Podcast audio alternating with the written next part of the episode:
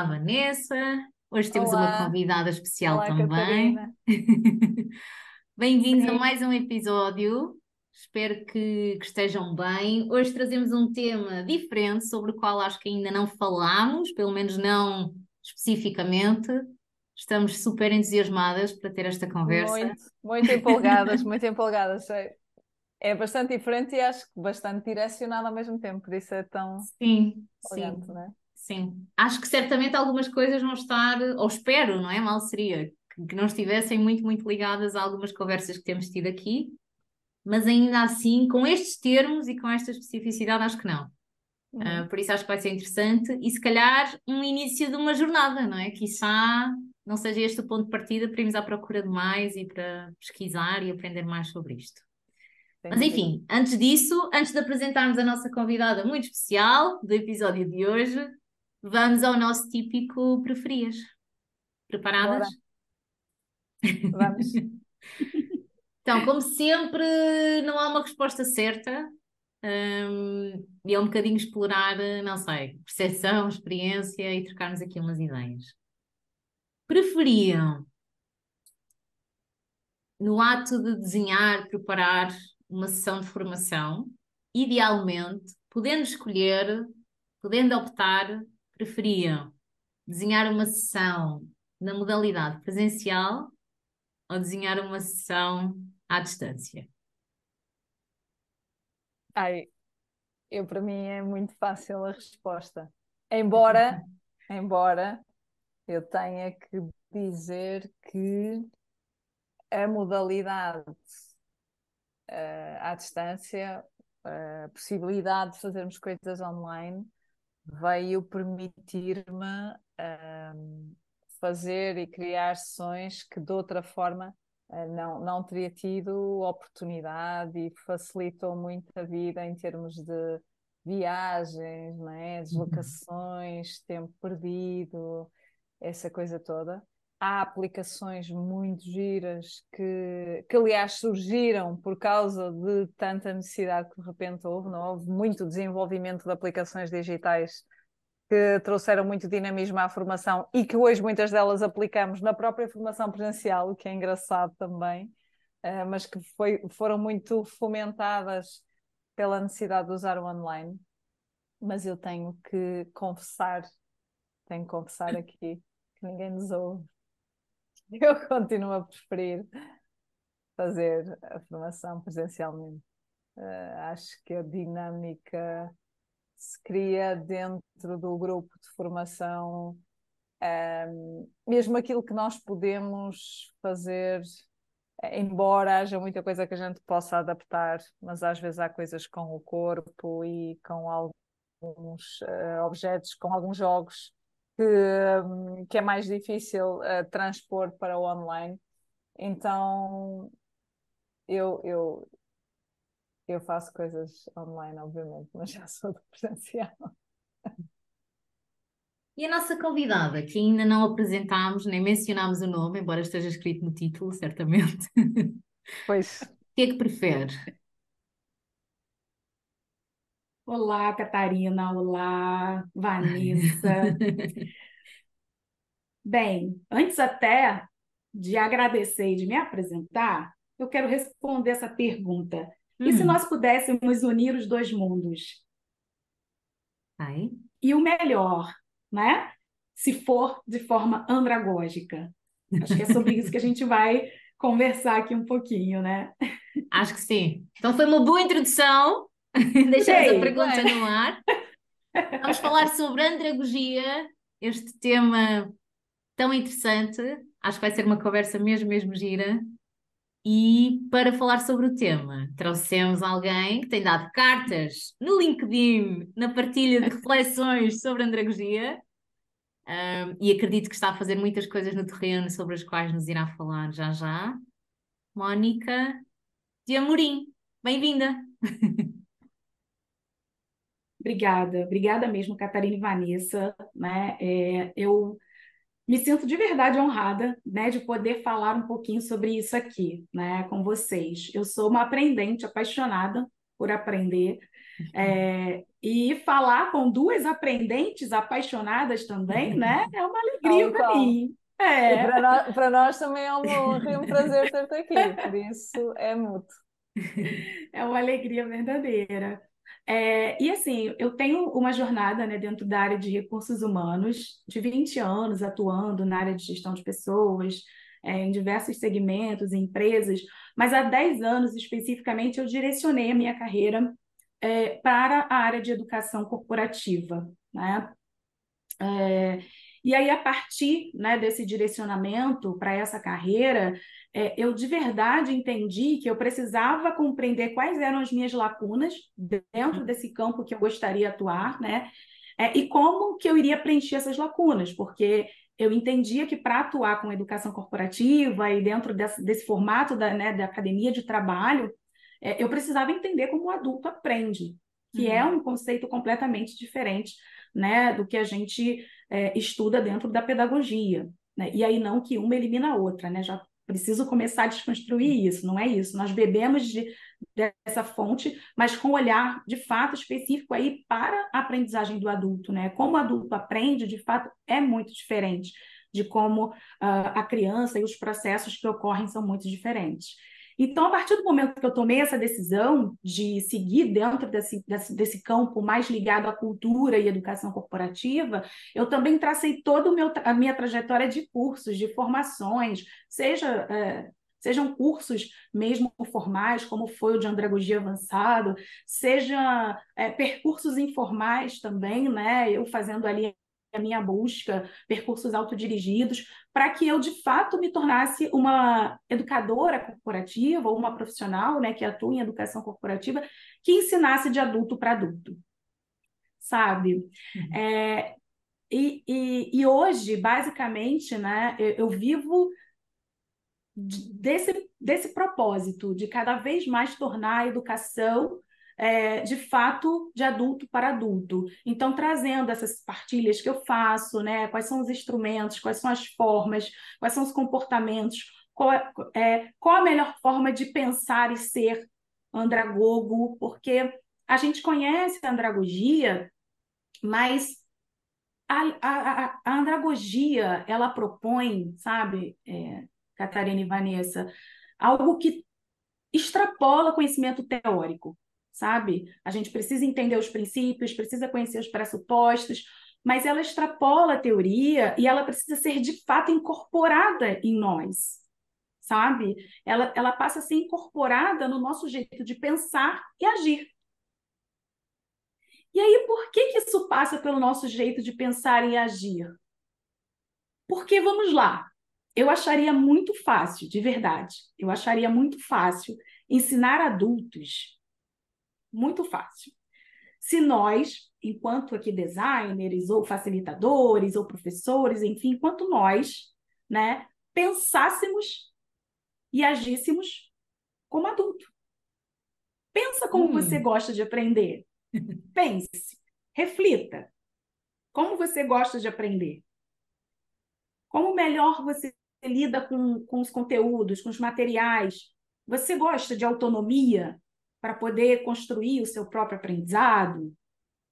Então, é, eu faço essa provocação né, de, de, de, de sempre fazer essa pergunta de, vamos lá, quando você está desenvolvendo algo para um adulto, você leva em consideração quais são as preferências desse adulto?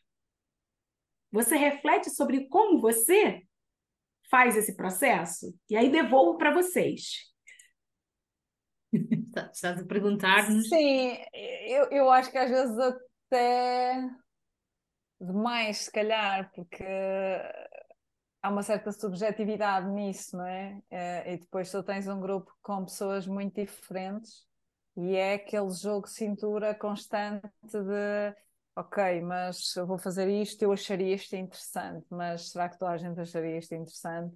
Eventualmente vou pôr aqui outra questão que para mim não seria tão importante, mas que eventualmente para outro tipo de perfis eu sei que é mais importante. Então, é este jogo constante de agradar aqueles que gostam mais de diversão, agradar aqueles que gostam mais de lógica e de ter algum detalhe, agradar aqueles que gostam mais de ação, não é? Agradar aqueles que gostam mais de uh, que haja uma interação uh, em grupo, que haja mais apoio. Então é, é, é esse é esse jogo, não é? Às vezes seria muito interessante que tu soubesses previamente mais coisas sobre aquelas pessoas que vais ter ali, mas depois então também não consegues chegar exatamente a todos da mesma maneira, porque depois tens um assim, tens outro assado. Isso também enriquece, não é? De certa forma também Sim. enriquece. Mas é uma pergunta super interessante, é, mesmo.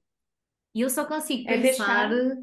É Desculpa, Mónica, estava só a pensar que realmente às vezes encontramos algumas formações em que uh, em que os adultos são colocados de novo na sala de aula tradicional, não é? Sentados hum. a ouvir, Sim. sentados a aprender alguém que sabe a ouvir e a aprender a partir de alguém que à partida sabe mais e que está a partilhar algo e portanto se eles tiverem dúvidas podem colocar questões, mas não estou com isto a dizer que esse é o tipo de formação que eu procuro desenhar, não é. Tento que não seja, mas, mas acho que ainda se vai encontrando e acho que ainda, ainda vai existindo. E realmente o adulto é um adulto. Eu acho que nem as crianças. Será que também as crianças aprendem dessa forma? Não sei. Vamos passar a bola para ti, novamente. Mas foi perfeito. Vocês, a provocação foi feita, né? É, é, é a provocação para que a gente possa sempre fazer esse, essa reflexão, sabe, né, do quanto quando nós estamos pensando uma solução ou desenhando uma solução, nós é, pensamos nessas premissas, né, de como o adulto aprende, de como eu prefiro aprender. Se eu não gosto de alguém direcionando o meu caminho, por que que quando eu vou desenhar eu, eu construo caminhos para que as pessoas sigam exatamente aquilo que eu estou é, colocando, né?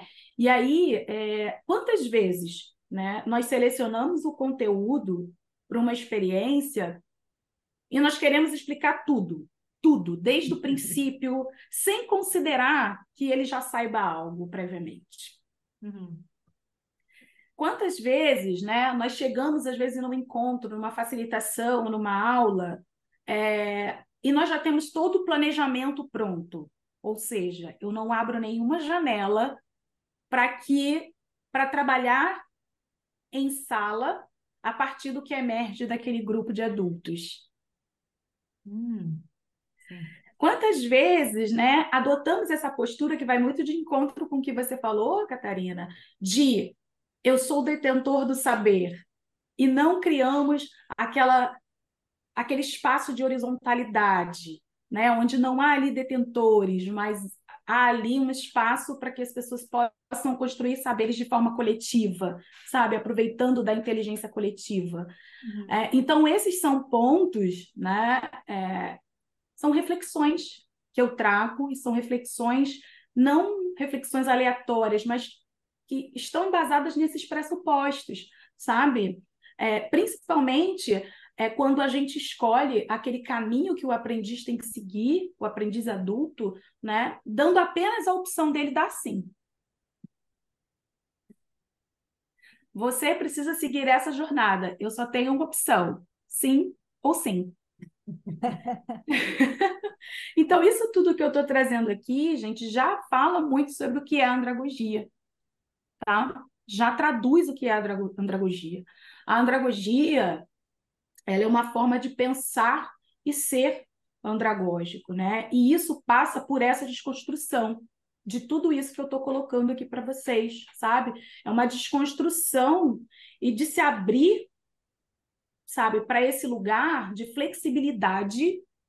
E uma coisa que eu vou falar aqui que é nosso calcanhar, que é o ego. Né? Porque o educador andragogo ele é flexível para poder trabalhar com o que o aluno adulto traz, sabe? Para poder criar um ambiente de partilha, para poder criar um ambiente de sinergia, onde as pessoas é, podem compartilhar seus saberes sem nenhuma preocupação se vão ser podados ou vão ser ridicularizados, sabe? Uhum. Então, traduzir isso para as nossas práticas, né, é ter esse pensamento de forma que, a partir do que eu penso, é como eu vou ser. É como eu vou ser nos ambientes, é como eu vou desenhar as minhas experiências, é como eu vou fazer as minhas entregas enquanto, enquanto educador, né?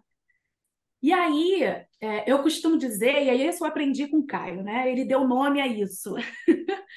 Ele Caio diz o seguinte... Beck, não é? Isso, Uma Caio Beck, né? Ele está à frente lá no, do Andragogia Brasil, a Uhum. quem eu tenho muita gratidão pelo que eu sei até hoje aqui sobre andragogia, né? E aí, a partir desse pensar, né, desse ser andragógico, andragógico, que norteia o meu fazer andragógico, é que entra o quê? A espécie do cinto do Batman, que é o que ele tanto fala pra gente.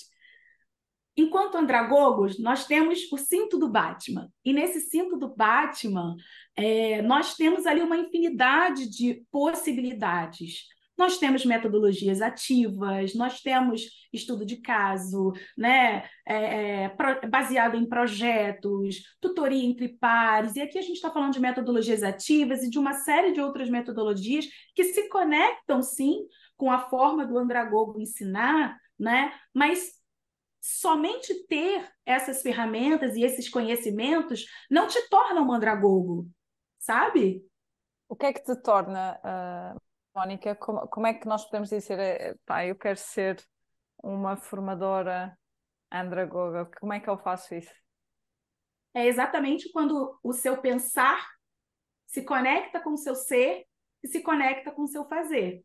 A partir desses pressupostos, de alguns dos pressupostos que eu estou aqui compartilhando com vocês, né? Que vem desse lugar de não querer ser detentor do saber, que vem desse lugar de flexibilidade, que vem desse lugar de reduzir o ego para poder permitir esse emergir do grupo, né? Para que você consiga desenvolver e, e- e apoiar as pessoas na sua jornada de aprendizagem sem ser coerci- coercitivo. Então, percebe que é muito mais ser. Percebe que não basta apenas eu utilizar as técnicas e as ferramentas a favor de uma aprendizagem adulto, se de fato eu não penso e crio um ambiente verdadeiramente andragógico para que aquilo ocorra, para que aquilo aconteça. Então, E deixa. isso. Hum, Será que eu te posso interromper só um segundo? Porque eu acho que tu estás a dizer uma coisa super importante, ou pelo menos a mim está-me aqui a tocar num, num ponto, algures, que é, é possível que nós, enquanto facilitadores, utilizemos metodologias ativas, do género que dentro de uma sessão de formação incluamos um estudo de caso, ou trabalho de grupo, ou, ou a tal tutoria entre pares, ou, ou enfim, etc, etc mas ainda assim que isso faça parte de uma linha de estruturação que prevê esses momentos, mas prevê sempre que o formador vai, ele, talvez sintetizar com o seu saber, ou colmatar com aquilo que ele tem a dizer sobre o tema, ou trazer um modelo, ou... E na andragogia, segundo o que eu estou a perceber, mas posso estar a perceber mal, corrijo-me, há uma flexibilidade maior, no sentido em que essas técnicas fazem parte, mas o saber é construído pelo grupo e não há expectativa que seja trazido, trazido pelo facilitador, é isso? É, na verdade, passa por isso também, né? Passa por tudo isso que você trouxe, Catarina, sem dúvida. É, mas é exatamente esse passo anterior que você colocou. É quando você decide por essas estratégias, por essas técnicas e essa ferramenta, essas ferramentas, o que que você está considerando antes de criar tudo isso? O que que você está levando em conta para construir tudo isso? E aí entra exatamente o que? Os pressupostos andragógicos, tá? É, que são além de tudo isso que eu falei, né, de, de, você se colocar ali como numa postura horizontal, é muito como você se comporta e como você conduz. Mas baseado efetivamente nos, nos pressupostos da andragogia, né, que foi aí descrito por Malcolm, por Malcolm Nulis, é, a gente tem a autonomia, a gente tem a partilha das experiências, né? Considerando que uma experiência para o adulto precisa contemplar esses pressupostos. É, eu preciso oferecer a aplicabilidade dessa aprendizagem. Uhum. Eu preciso compreender os motivadores, a motivação desse aprendiz. para que eu entenda qual é a necessidade dele aprender, uhum. e a partir disso, ele se coloca de prontidão para esse aprendizado. Então, esses são os pressupostos. Mas aí eu vou compartilhar com vocês as perguntas que eu me faço. Tudo bem? Uhum. Sim, sim, força, estamos aqui uh, entusiasmadas com essa partilha. São as perguntas que eu me faço, aí entra aquilo que eu falei lá no início. Se pensássemos e agíssemos como adulto. Então, são as perguntas que eu faço para quê? Para estimular o meu pensar andragógico. Quando estás aí, a construir. Gente, quando estás exato, a construir. Exato. E aí, eu vou compartilhar essas perguntas, mas muito na oportunidade de vocês ampliarem ainda mais, uhum. tá? Muito na perspectiva de vocês é, trazerem ainda mais perguntas para que a gente possa, nossa, cada vez mais expandir e essa solução sair andragógica, tá? Então, a primeira pergunta que eu me faço é: essa solução que eu estou desenhando, e aí eu vou adotar o termo solução para poder unificar, né? Mas aí considera-se treinamento, curso, aula, tudo que você é. vai desenvolver para um aprendiz adulto.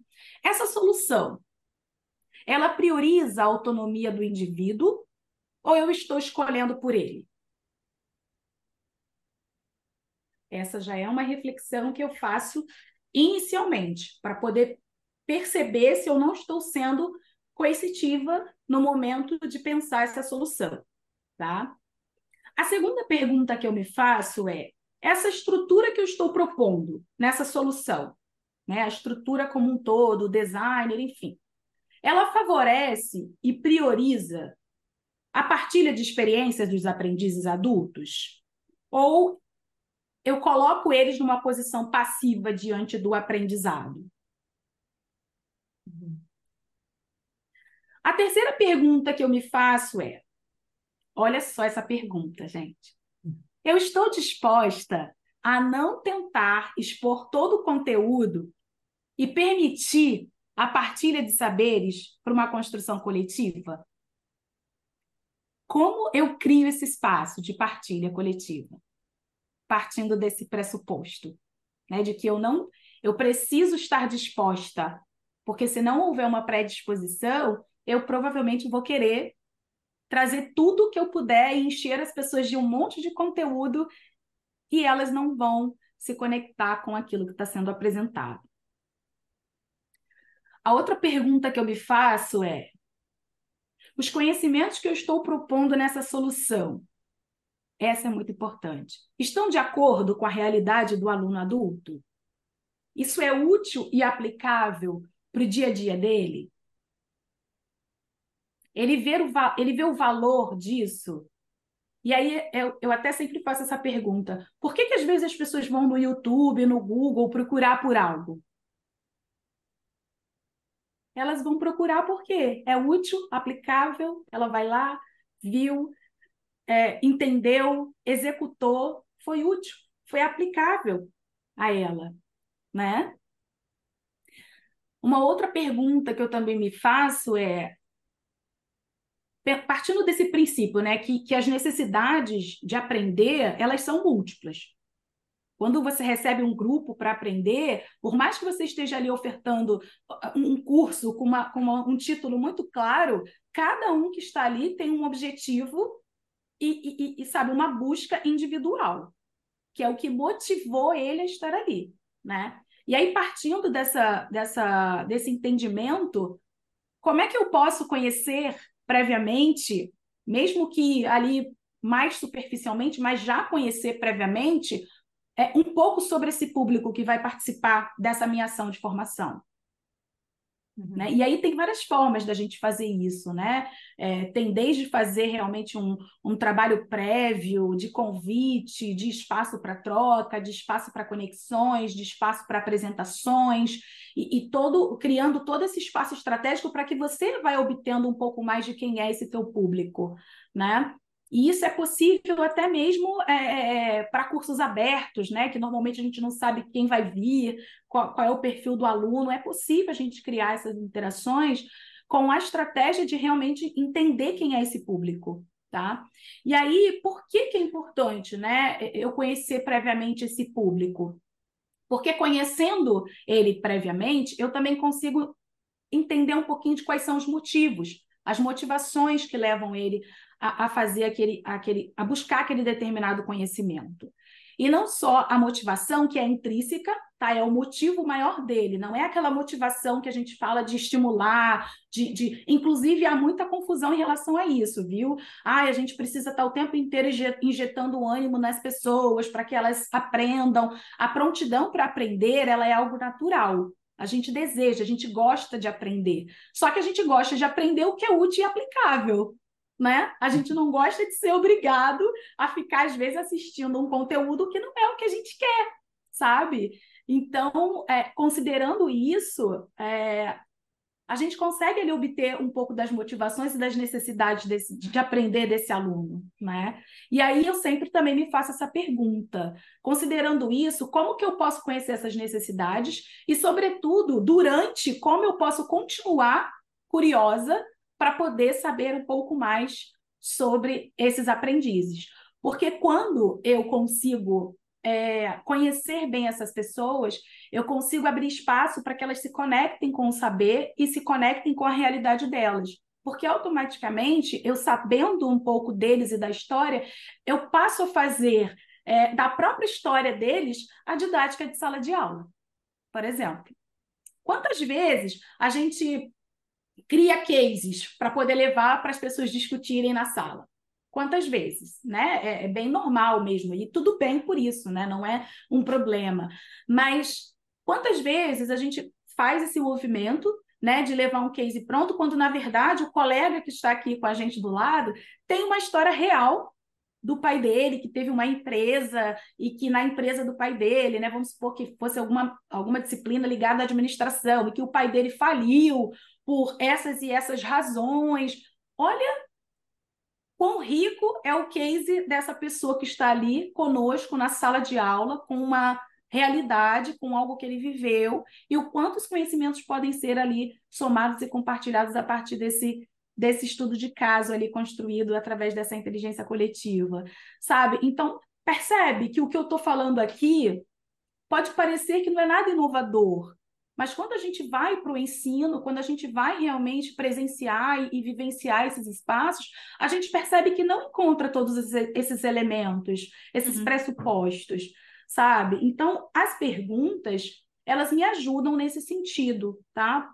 Por, não, e... por eu acreditar realmente que passa muito por esse pensar e ser. Eu acho que são ótimas questões e eu própria, se, se se pensar nelas, não é? Se me posicionar perante as coisas todas que tu disseste, encontro desafios. Há coisas que eu não sei como fazer. Um, por exemplo, acho que a primeira, uma das primeiras perguntas que tu colocaste tinha a ver com a autonomia.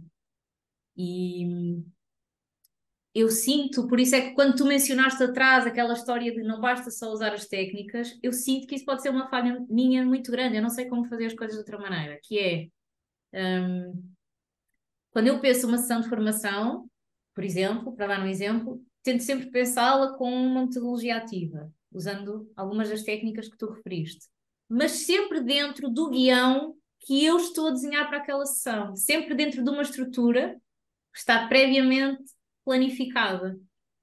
Um, eu não sei como fazer esta, tal, não sei se a autonomia tem a ver com isto que eu vou dizer, mas não sei como fazer isto de chegar a uma sessão que tem um tema, um propósito e permitir que as pessoas sejam autónomas para encontrarem a melhor solução para poder atingir esse resultado.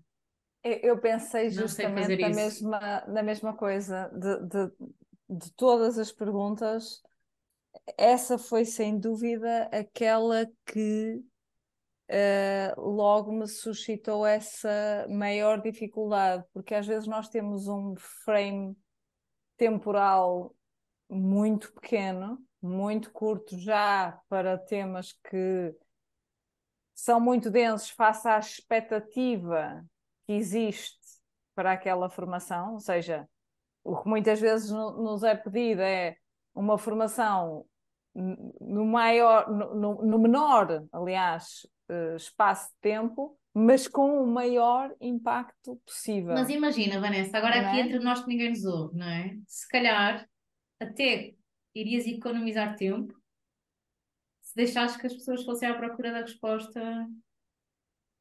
Mas isso levanta-me outra questão que tem a ver com o que eu sinto que pode ser a expectativa porque imagina, a informação teórica está disponível hoje em dia em qualquer sítio, não é? Portanto, uhum, não é isso que nós lá vamos entregar, necessariamente. É, exato.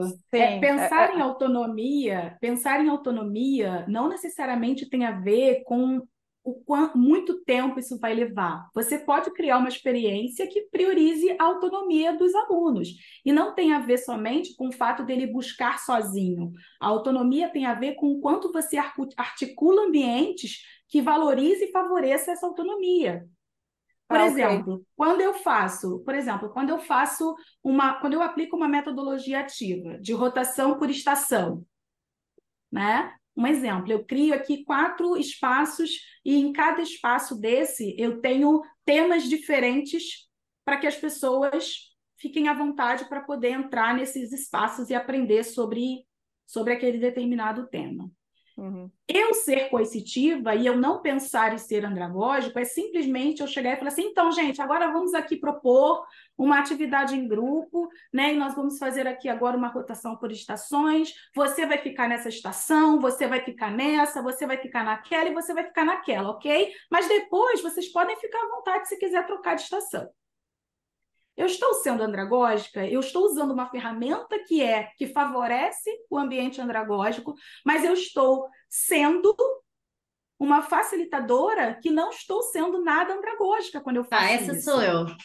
Eu até queria as estações, mas eu tenho no roteiro como é que isto vai funcionar. Eu vou dividi-los em grupos e eles vão passar por todas as estações. Como é que se faz isso ao contrário, então? Como é que é, mas, isso, Catar... mas isso, Catarina, não é uma questão só sua, não, tá? Isso é natural de nós enquanto designers, né? Enquanto profissionais de educação. A gente quer ter ali uma trilha é, mais segura possível, que a gente possa é, é ter controle da, da, situação, tá? Mas, mas é exatamente Desculpa, Oi. deixa-me interromper aqui uma coisa, porque eu acho que estou aqui. Eu, eu um, vamos lá ver, eu tinha entendido a questão em termos mais de planeamento da sessão em si e uh, planeamento, eu, eu, quando falo em planeamento não falo na, na, flexibilidade, que isso é uma coisa que eu aprendi com os anos.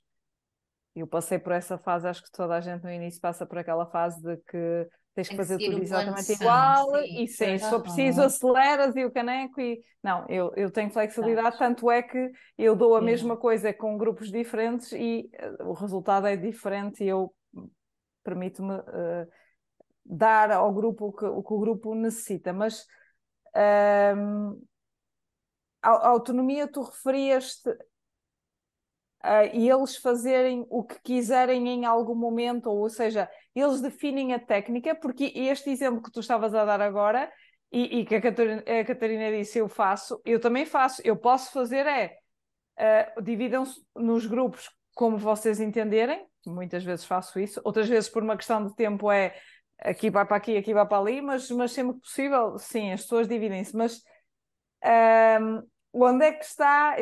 Explica com detalhe, por favor. Não, a gente não é está na energia ainda, Vanessa. Nós, isso a gente agora vai perceber é como é que se faz. É, porque eles vão ter que passar pelas estações, como a gente diz. Não, isto é brincadeira, mas com uma estrutura. Vamos brincar. Verdade.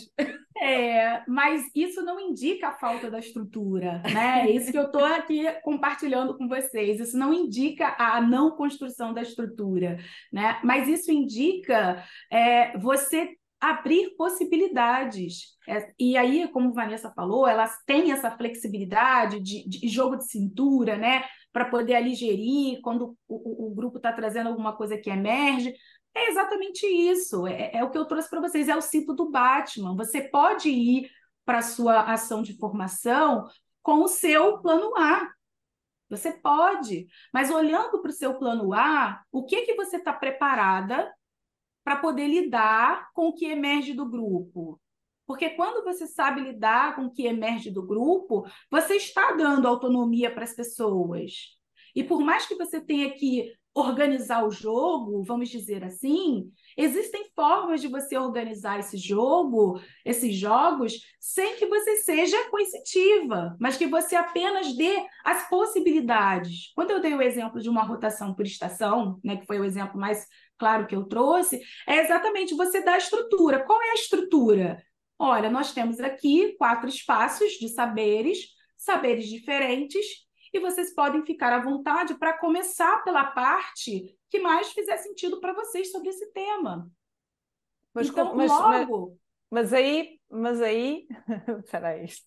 Nós, temos, nós, nós já estamos a fase tirar notas. Espera, conta lá como é que. Deixamos saber onde é que estamos a falhar. espera aí. Aí seria.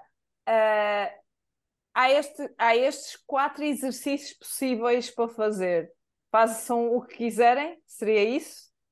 Não, você pode utilizar um determinado tema, tá?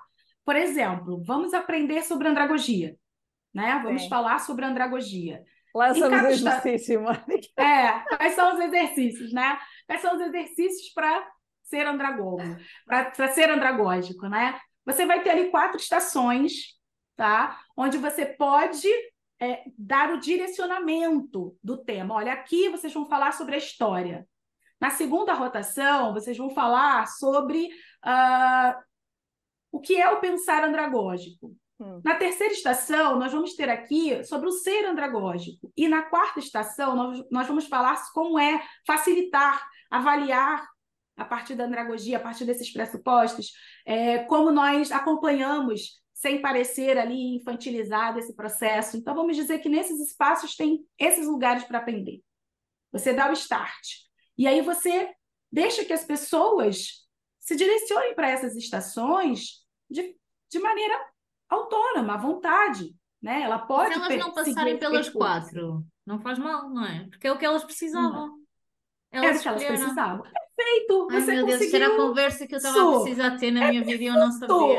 É perfeito. Olha, cumpri a missão. Vocês agora, vocês pensam de forma andragógica. É isso. Vocês pensam, vocês são andragógicas, sabe? É quase como, é, imagina, tu tens uma agenda e dizes, dentro deste tema, estes são os tópicos que eu acho que são importantes serem explorados. O que é que vocês acham? O que é que vocês querem explorar? E se calhar podemos ficar com dois dos que estão na agenda dos dez e estar o dia todo a falar sobre aqueles dois pontos da agenda. Se isso for o que o grupo precisa e pede. É. E, e olha que interessante, ainda nesse exemplo que eu estou trazendo. E se você deixar, você permitir que eles escolham o formato que eles melhor, que eles melhores ali podem, que, que eles podem acessar da melhor forma. Por exemplo, eu estou ali dando quatro estações, eles podem acessar computador, eles podem ler artigo, ele pode escutar um podcast, ele pode é, é, consultar um livro, eu, além de favorecer esse, esse espaço onde eu valorizo a autonomia dele, né, onde eu valorizo esses cursos, e ainda dou outras oportunidades e formas dele aprender sobre aquele determinado tema. É muito é interessante. É, eu é nunca tinha é pensado é, assim. Olhou por mim, acabamos é. a conversa que a gente tem que andar tudo para trás outra vez. Eu, eu nunca tinha pensado na, na, dessa possibilidade de, olhem, têm uh, quatro exercícios diferentes para aprender a mesma coisa uh, e cada um escolhe o formato que entender. Eu, essa parte do epá, acho, acho espetacular, acho, acho mesmo incrível e uma forma de colmatar as diferentes formas de aprendizagem que cada um tem e os, diferentes, os diferentes perfis comportamentais também. Tenho uma questão para deitar um bocado, acho, aqui para a fogueira, relativamente aos temas, porque imaginem, então, eu tenho. Uh, tenho um, um objetivo para cumprir numa empresa, não é? Alguém quer que aqueles formandos atinjam o objetivo XPTO. Ora, são apresentações mais eficazes, imagina. Pronto, e tenho que e tenho pouco tempo para fazer isso. Uh, há tópicos, eu depois, obviamente, jogo com a flexibilidade do, do grupo. É, e foi uma coisa aprendida com os anos, não é? Tive muitos anos no início que não, não tinha essa, uh, não tinha essa perspectiva, mas ainda assim, dentro dessa flexibilidade de dar mais ênfase a isto ou mais ênfase àquilo, há coisas que eu não posso um, ignorar. Claro, e dizer-lhes: olhem, tenho este, isto aqui assim, se vocês os querem, fazemos só isto, ou fazemos só aquilo, ou ignoramos isto, o que é que vocês acham? Eu não consigo chegar a esse ponto. Eu, eu gostava, mas isso mas não é uma consigo... cena de, de... Desculpa, eu estou a refletir, estou a pensar alto, estou a pensar e, e, e verbalizo. Mas isso não é uma cena também nossa de, de arrogância, de achar que sabemos o que é que as pessoas precisam? Não é? Não... Pensa lá comigo. Sim, eu entendo Imagina, tu podias dizer assim: há várias formas de aprender. Vamos fazer simulações, vamos. Mas eu não me refiro ao formato, eu não me estou a referir agora ao formato, eu estou-me é. a referir à questão do conteúdo. Sim. Ou seja, imagina. E até com contexto, né? Eu estou super entendendo o que a Vanessa está trazendo, porque o que você está trazendo, Vanessa, assim, é, é um ponto também que é muito importante nesse sentido. Vão existir, sim, ações pontuais em que talvez eu não vou poder, assim, ser totalmente andragógica ou criar esse ambiente andragógico, tá? Dependendo da ação de formação. De repente, eu preciso ali criar um curso mais autoinstrucional, e mesmo assim eu ainda consigo aplicar muito dos conceitos de andragogia, mas é, é, Existe uma questão por trás disso, Vanessa, que é exatamente o contexto, o contexto da aprendizagem. Né? Até aqui, a gente falou muito sobre o pensar e ser andragógico, que é eu como profissional, né? Como que eu posso criar experiências e facilitar aulas e, e educar de adulto para adulto. Mas a andragogia, ela passa também pelo ambiente, né? Muitas pessoas veem a andragogia ali como algo só ligado à aprendizagem, só a, a sala de aula, e não é. O ambiente também precisa ser andragógico e ter esses pressupostos sabe? Então, assim, um ambiente que exige de você, olha, eu quero um curso X, Y, Z, todos os cursos, tá? Não estou aqui dizendo uma questão pontual que realmente acontece. Você não pode ignorar muitas vezes o que? Os fatores que estão ali sendo colocados para você. Mas digamos que uma empresa, né, que tem um ambiente que não valoriza a aprendizagem, né, e não tem ali a aprendizagem como estratégia do negócio, é provável que você não vai poder ser andragoga nesse espaço. Percebe?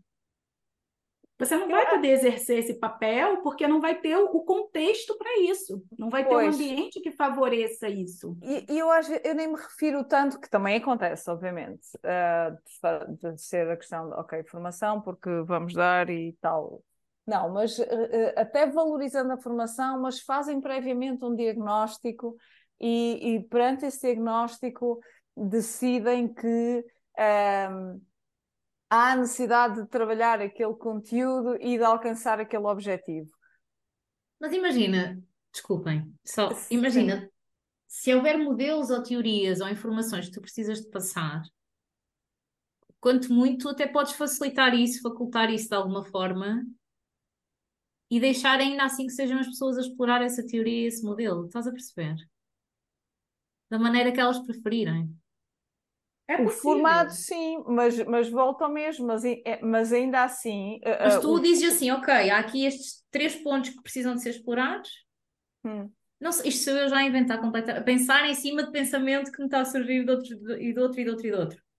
Se houver dois pontos, ou se houver um modelo que eu preciso mesmo que as pessoas percebam, porque depois é com base nisso que podemos, não sei, fazer outras coisas, se calhar podes é mudar a maneira como tu apresentas essa informação não definindo como é que a vais apresentar e dando várias possibilidades, e ainda assim vais Mas aí informação. Voltamos à questão do formato, sim, eu, eu é como digo, eu assumo, Mónica, eu nunca me teria, nunca me passou pela cabeça em tantos anos de formação para a mesma um, no, para o mesmo momento uh, lançar exercícios eh, variados e as pessoas escolherem qual é que querem fazer. Ou seja, o meu pensamento foi sempre fazer exercícios diferentes ao longo da sessão, mas eu, eu decido quando é que se vai fazer cada exercício, não é? Isso uh nunca todos passam por tudo. Exatamente, acho que é uma coisa, é uma ideia absolutamente genial, mas em termos de, uh, lá está, quais vão ser os conteúdos abordados, não sinto que possa ter tanta liberdade. Se calhar é um preconceito meu, mas porque, porque uma coisa era se eu criasse um curso e as pessoas viessem ter comigo, interessadas nesse curso. Neste caso, eu crio um curso ou crio ações de formação que estão previamente, muitas das vezes já uh, baseadas num uhum. diagnóstico que foi previamente feito e há uma expectativa uh, criada também face ao que essa ação de formação vai proporcionar àquelas pessoas. Uh, e eu posso dizer, eu, eu testo usar a palavra sempre, mas, mas pronto, vou dizer que na maioria dos casos, não é sempre, também estaria a ser injusta, mas na maioria dos casos, o tempo que eu tenho para dar é menor do que aquilo que eu gostaria que fosse, ou consideraria que fosse o melhor para obter mais liberdade e mais trabalho por parte das pessoas. Um, por isso é que faz sentido elas escolherem. É, e nesse tempo... caso, nesse caso que a Vanessa está trazendo, gente, eu ainda acho ainda mais oportuno. Por quê? Porque, por exemplo, se eu tenho um conteúdo que eu preciso aplicar rápido, mas se eu considerar que as pessoas não sabem nada, se eu tiver esse pensamento de que elas sabem muito pouco sobre aquele determinado assunto, o que, que eu vou fazer? Eu vou desenhar uma experiência que passe desde o conceito inicial, o que, que é, de onde surgiu. Quando eu tenho esse olhar andragógico para o próprio conteúdo e eu faço uma investigação, por exemplo, desse público e eu considero que eles sabem algo previamente e o que, que eles sabem, talvez a partir daquele, daquele tema que eu vou apresentar, eu diminuo, digamos, em 50% o conteúdo total que eu vou ter que passar. Porque talvez eu esteja passando para ele algo que ele já conhece, que ele já sabe, que ele já viu em outro lugar, que ele já acessou. Então, quando a gente parte para a construção de uma experiência, principalmente de desenhar o conteúdo, e a gente considera que realmente eu sei tudo que essas pessoas precisam aprender sobre isso, eu não abro esse espaço para poder incrementar exatamente aquilo que elas verdadeiramente precisam saber ou querem saber. Então, não é que você sai do lugar de escolher, de direcionar, você facilita. Você vai para um ambiente para fazer uma facilitação ou para fazer um treinamento, onde você sim tem um plano, porém ele pode ser alterado. Eu posso recalcular a rota. E aí, esse recalcular a rota tem a ver exatamente com a sua flexibilidade de, e, e, do seu centro de, do Batman para você poder pegar e utilizar no momento oportuno. Se calhar, sabe? Se calhar a insegurança de, mas eu acho mesmo que eles precisavam de passar por cinco ou seis pontos para atingirmos o resultado que é pretendido, pode ser ultrapassada com o facultar isso de outra maneira. Não sei, estou a pensar, imagina, se calhar eu posso ter ali um workbook ou uma coisa qualquer a que eles têm sempre acesso mas na sessão nós vamos explorar dentro destes tópicos aqueles que vocês sentem que realmente precisam de explorar. Ou... Hum, mas vamos dizer, da minha experiência no contexto empresarial, quando partilhamos coisas previamente e estamos à espera que eles leiam e investiguem, a maioria não faz. Mas se calhar isso já pode faz. fazer para parte da própria sessão, ou não? Porque eu estou a dizer isto só porque imagina. E aí Imagina, eu, se me perguntares assim, preferes que alguém te explique ou preferes ter um workbook onde tu lês rapidamente com a tua velocidade sobre o tema? Se calhar eu prefiro ler.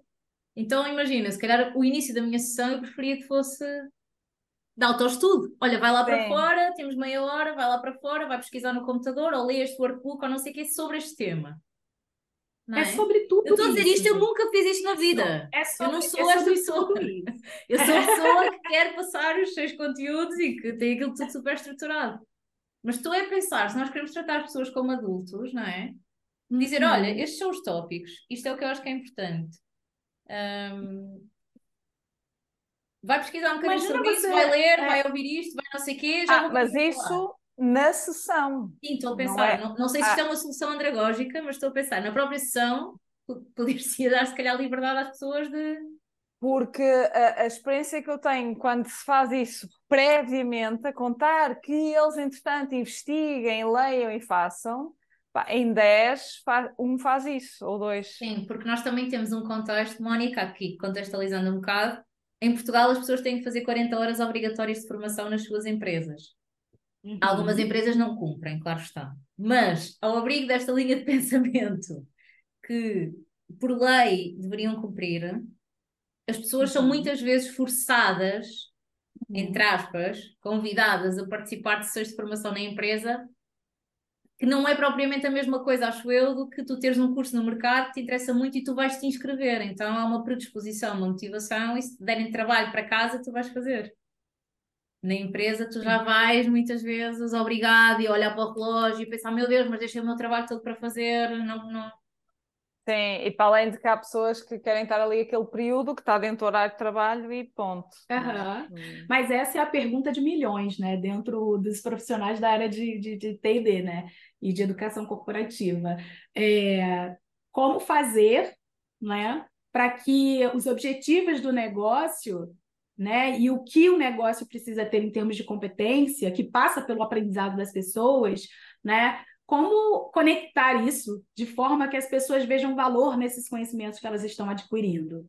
Essa é a pergunta de milhões que todo mundo está querendo né, encontrar. E por quê? Porque, como você falou, a maioria às vezes é obrigatório. Você precisa cumprir aquilo ali, você precisa fazer, é, e, e, e ponto final. E aí, quando isso é coercitivo, quanto mais coercitivo, menos aprendizado ocorre.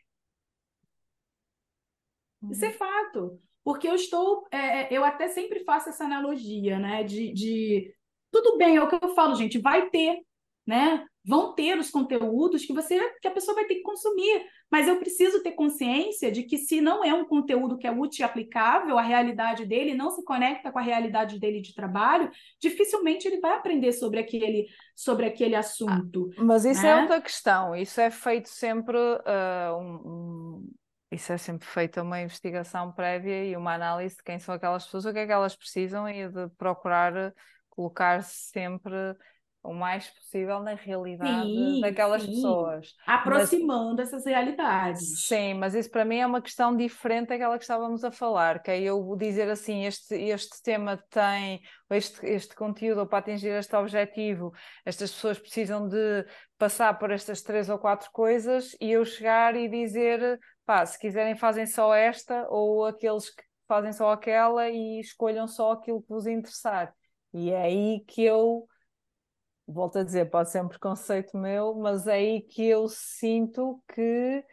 É um desafio para você. Não, claro. uh, sim, não tenho assim tanta sim. margem. Posso ser eu que, que não esteja a ver essa luz, uh, porque nunca experimentei.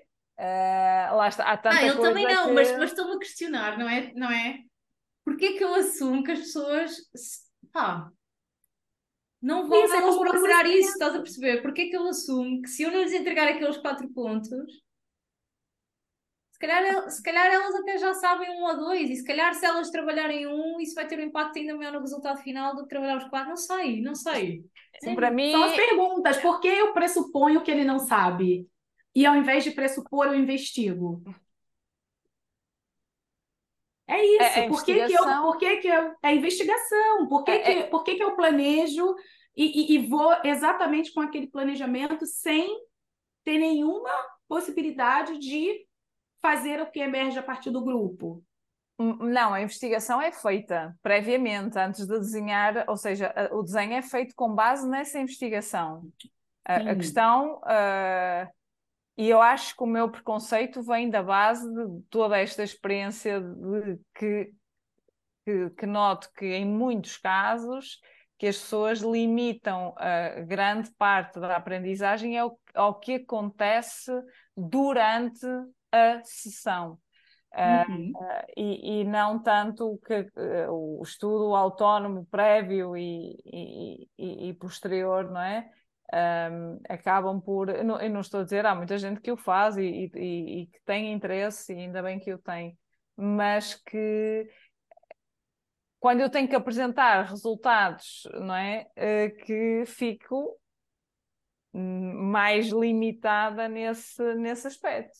Mas em termos de formato, acho que há uma liberdade que provavelmente, não, de certeza absoluta, não explorei o, o quanto ainda há para, para explorar, certamente.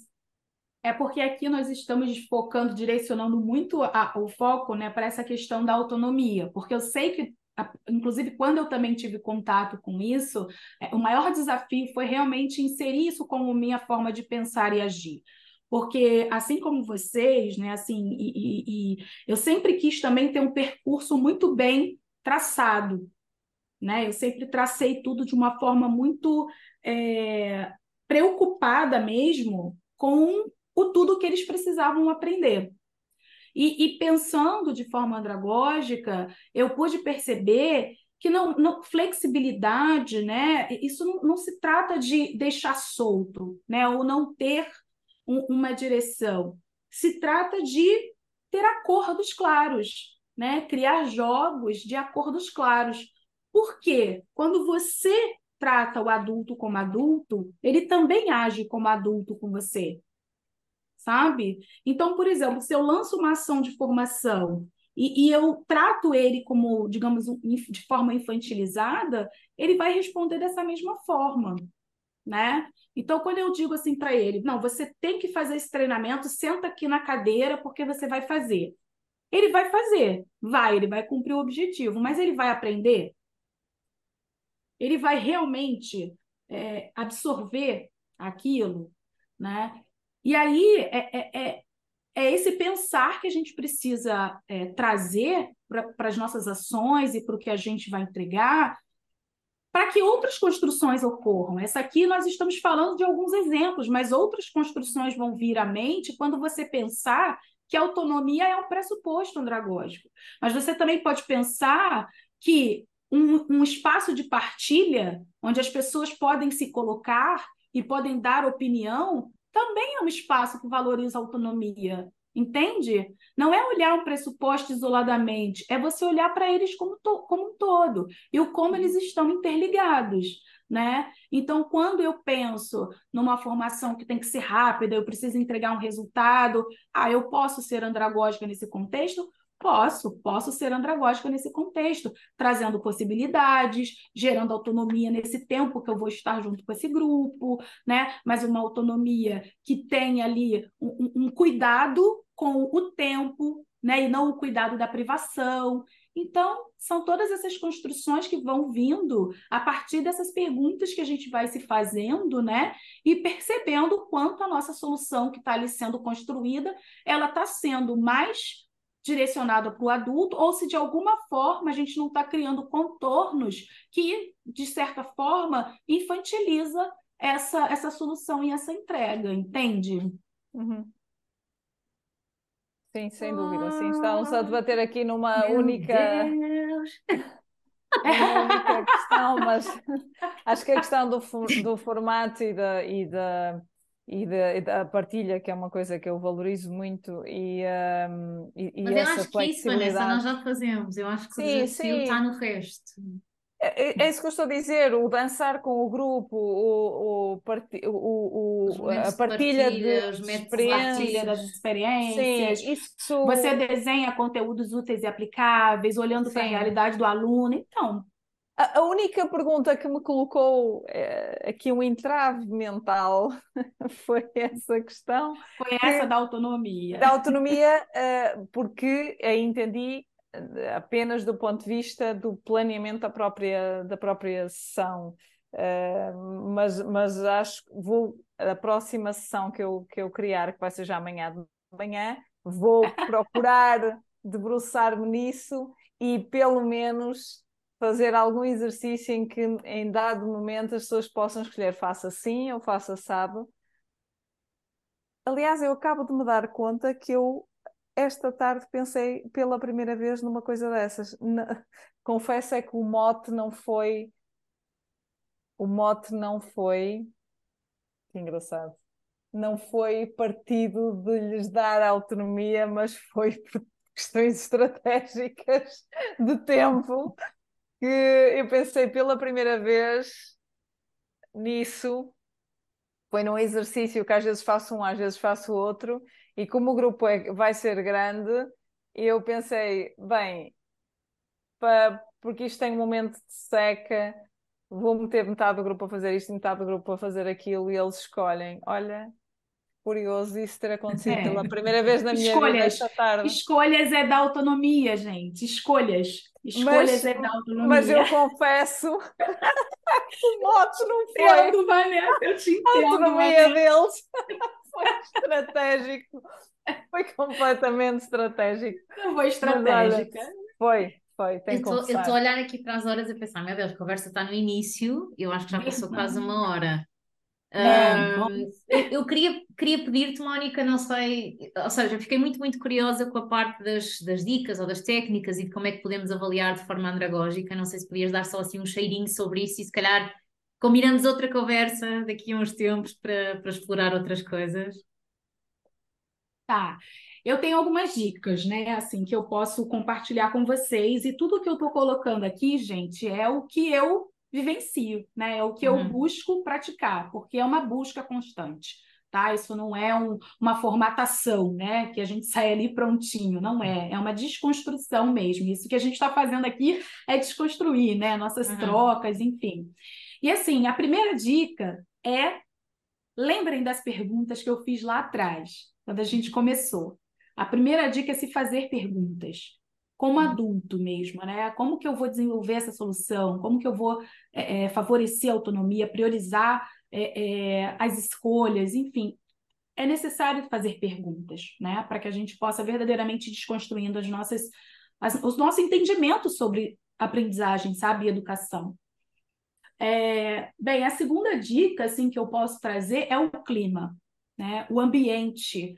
O ambiente é, que aí, no caso, extrapola só o que a gente está falando aqui de pensar e ser, mas o ambiente também precisa ser favorável para que esse aprendizado é, voltado para o adulto aconteça, sabe, gente? Porque esse ambiente ele precisa ser construído onde o, o, facilitador, né, a pessoa que está à frente ali, ele precisa criar um espaço de segurança psicológica para que as pessoas possam errar, possam perguntar, né, possam se expor possam compartilhar as suas dificuldades, né? Então eu saio de uma posição ali de, de hierarquia e me coloco ali junto com todos nesse processo de aprendizado. Então eu vou criando um clima, eu vou criando uma conexão onde a inteligência coletiva ali vai emergindo e vai construindo esse saber, tá? A terceira dica, que é para mim é fundamental, é conhecer os indivíduos né? Conhecer verdadeiramente as pessoas, ter curiosidade por conhecê-las.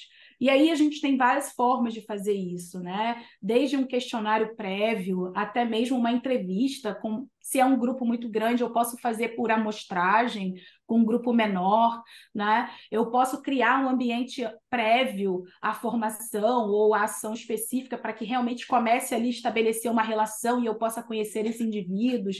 Enfim, existem outras Existem muitas formas da gente fazer esse conhecimento prévio, né?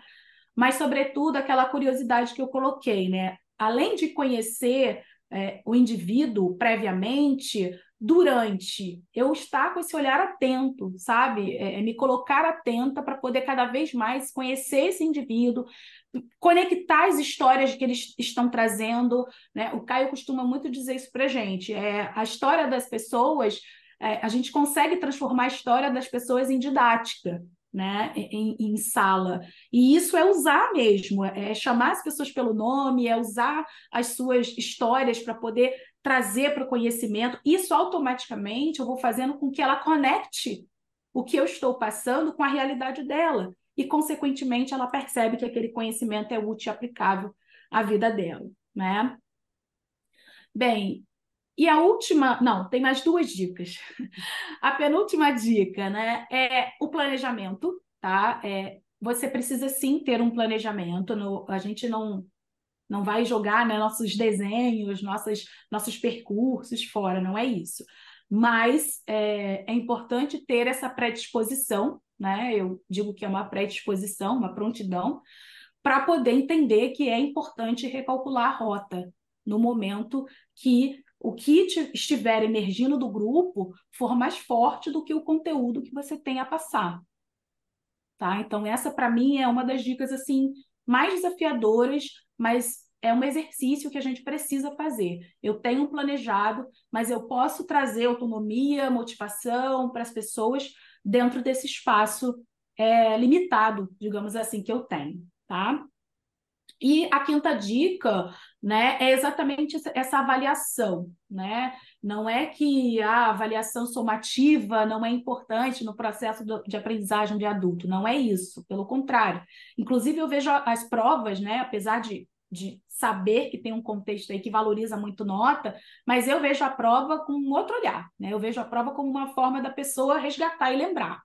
Hum. E quando eu vejo ela dessa forma, eu encontro muito mais fluidez do que efetivamente a nota. Né? Eu estou ajudando a pessoa a fazer lembrar.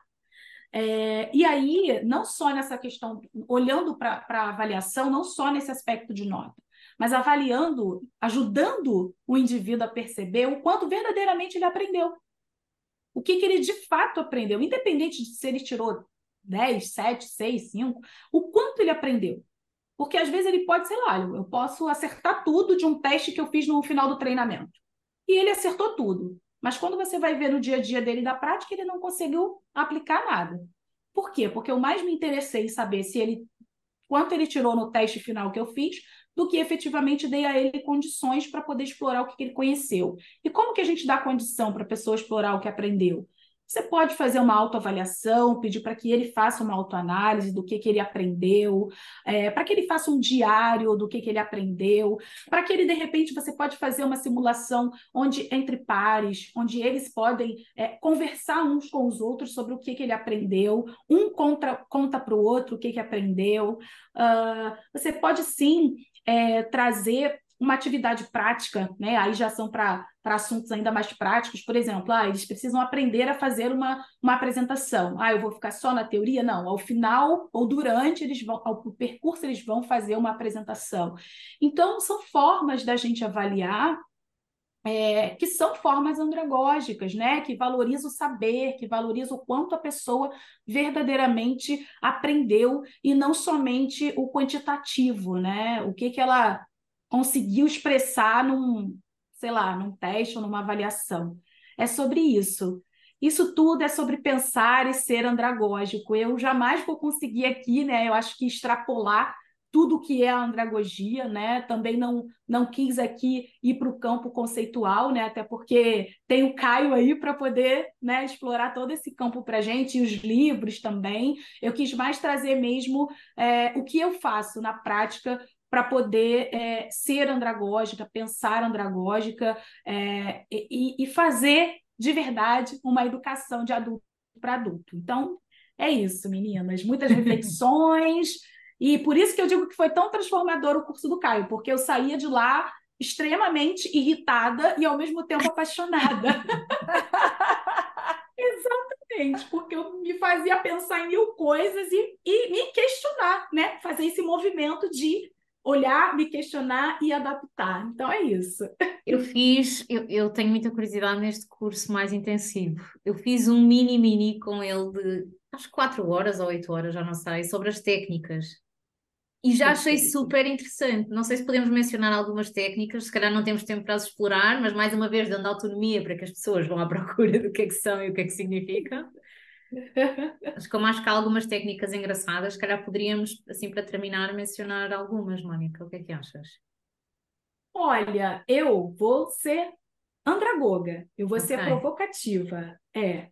Aqui, quando eu não tenho a ideia de extrapolar o conteúdo, a gente deixa com que as pessoas se sintam provocadas a buscar. Exatamente, exatamente. A gente precisa deixar aquela pulguinha atrás da orelha, né? E eu acho extremamente relevante mesmo que as pessoas escutem né, esse episódio e, e, e sintam esse desejo de buscar mais, de ir além do que foi dito aqui. Porque isso é também ser um aprendiz andragogo, sabe? Uhum. Uhum. É eu também ser um aprendiz adulto. É eu assumir o protagonismo da minha aprendizagem e até ter uma visão do professor ou do facilitador que está ali como uma faísca.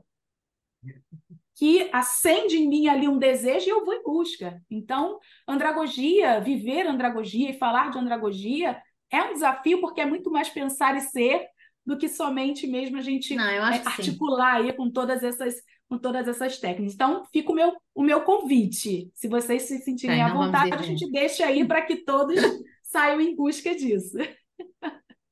Parece um excelente convite. A Mónica, estou-te muito agradecida. Puseste-me a pensar uh, e, e, tenho certeza que deixaste-me aqui uh, plantada aqui um, um, um, já uma forma de se calhar um caminho mais um caminho novo para explorar coisas diferentes uh, na forma de criar as sessões, isso não tem preço. Uhum. Uhum. Eu Muito que agradeço. Obrigada. Nossa, eu que agradeço. Eu aprendi demais aqui com vocês, demais mesmo, de verdade. Muito obrigada. Olha, nem sei o que dizer. Vou não sei, pensar sobre isto e, e, de verdade fico curiosa para, para explorar mais. Porque lá está, aquilo que tu dizias ao início e que foste repetindo ao longo da conversa, que, que esta coisa da andragogia é mesmo o, o, a maneira como tu pensas, não é? E aquilo que tu és. Uhum. Porque, tal como eu disse, eu fiz aquele cursinho das técnicas, mas continuo uhum. assim, ou seja, percebi que não é sobre as técnicas em si, as técnicas Exato. são um apoio, são uma ajuda e uma forma de tu trazer, se calhar, essa participação e alguma autonomia para dentro de sala, mas eu continuo a inseri-las num template fechado que eu imagino e eu programo. Então, é, eu acho que é isso, sobretudo. É isso. É eu levo transtorno desta conversa, mas um transtorno bom. Muito bom. Eu, eu achava que eu era liberal e que as minhas sessões eram, olha, a dinâmica. Uma palavra para definir é dinâmico. Pá, e sim, mas quando eu decido, quando eu decidi que agora é hora de fazer esta atividade. E agora vamos deixar refletir um bocadinho sobre isso. E agora vou deixar que vocês partirem, mas eu é que estou a dizer que agora é o momento. Eu é que estou dizendo o caminho, tá? fazer a partilha. Sim. Pronto, vou... Não, mas Perfeito, meninas. Reflitam aí sobre as perguntas. Se vocês quiserem, eu mando para vocês também aqui, mas é o exercício mesmo que eu faço, é desconstrução e baixar nosso nosso nosso processo natural de comando e controle. Olha, para além da reflexão, não sei, há algo que tu queiras sugerir às pessoas que pesquisem em particular, ou que vão à procura, ou alguém que elas devam ouvir, ou a ti, como é que podem seguir Bem, no LinkedIn eu acho que tu já deixas assim umas provocações super engraçadas. É, mesmo isso no LinkedIn, estou lá no LinkedIn, é isso, assim, acredito que para poder é, é, encerrar assim, é, além desse convite mesmo, né, eu acredito que realmente tudo é convite, é, esse convite de, de se colocar também como esse papel de aprendiz que vai em busca, né? É, é não só olhar para esse campo do educador, né, que ele precisa saber como lidar com adulto, mas eu, como aprendiz, também preciso ser adulto. Né? Eu preciso me comportar como adulto, ter responsabilidades, enfim. E é isso, sabe? Tenham curiosidade, não esperem que alguém esgote todo o conhecimento que você precisa ter, sabe? É, seja uma pessoa que, que queira saber mais quando ouvir um tema ou, ou escutar alguém falar sobre, é, porque eu sinceramente considero impossível e humanamente impossível que um professor, um facilitador, ele consiga te transmitir todo o saber sobre aquele determinado ah. tema, exatamente. E aí isso estimula a gente também a fazer caminhos alternativos, criar os nossos próprios percursos, né, na, na aprendizagem autodirigida, que é algo totalmente conectado com a andragogia, né? A, a, aprendizagem autodirigida é, é essa liberdade que as pessoas têm de criar os seus percursos né? E criar percursos de maneira estruturada, né? Tudo é, é, tem essa confusão também, né? Ah, é autodirigido, é, não tem estrutura, pelo contrário, tem sim estrutura, né? E precisa ter uma estrutura para que esse aprendizado efetivamente aconteça. Mas são caminhos aí é, alternativos que, que nós criamos. Então é isso, gente. É, educadores sejam faíscas e aprendizes é, nunca acreditem que é o suficiente. Sigam sempre em busca de mais. É, essa faísca que eu acho que nós já temos. É estarmos continuamente à procura de coisas Perfeito. novas, aprender mais e deixar também essa, ou procurar deixar também isso no, nos nossos formandos, nos nossos participantes, sugerir Perfeito. coisas, vídeos, livros e que investiguem e que leiam pelo menos esse papel procuramos fazer e deixar essa liberdade depois. Mas a partir de agora vamos ser.